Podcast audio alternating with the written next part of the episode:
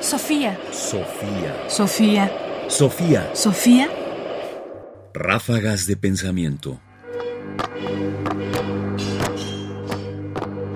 Ráfagas de pensamiento. Lengua y evolución.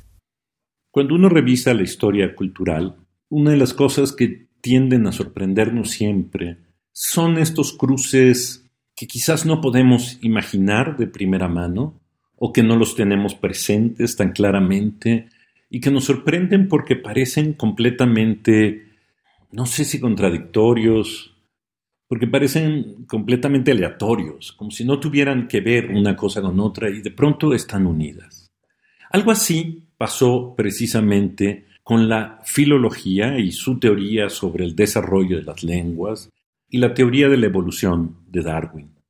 Hay vasos comunicantes importantes entre ambas teorías. Y Geoffrey Halfram, un filósofo norteamericano, exdirector del Centro Nacional de Humanidades en Estados Unidos, hace una reflexión sobre estos cruces y la importancia que estos cruces tienen. Escuchemos un pasaje.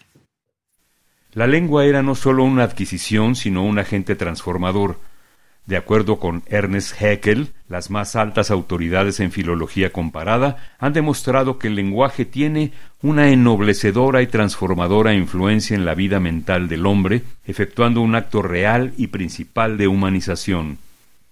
En La evolución del hombre, escrito seis años después, Haeckel de nuevo llama la atención del extraordinario paralelismo entre la evolución de las lenguas y el de las especies orgánicas, de hecho, es muy difícil encontrar una analogía mejor adaptada.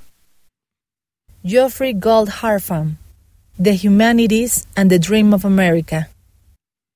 En el pasaje que acabamos de escuchar, claramente podemos darnos cuenta que, en la teoría de este filólogo alemán Haeckel, el cruce entre filología y teoría de la evolución es explícito en el sentido de que él es consciente de las grandes ventajas que la teoría de la evolución puede aportarle a la filología, en su idea de que las lenguas tienen una función transformadora y que por lo tanto las lenguas funcionan como la evolución misma, son formas de evolución.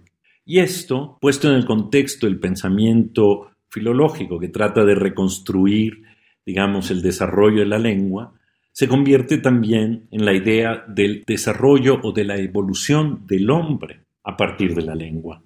Esta es una idea que al final tendrá repercusiones importantes, porque llevará a pensar, por supuesto, que hay lugares, hay grupos sociales, hay grupos humanos que son mejores que otros porque su desarrollo de la lengua les ha permitido evolucionar mejor.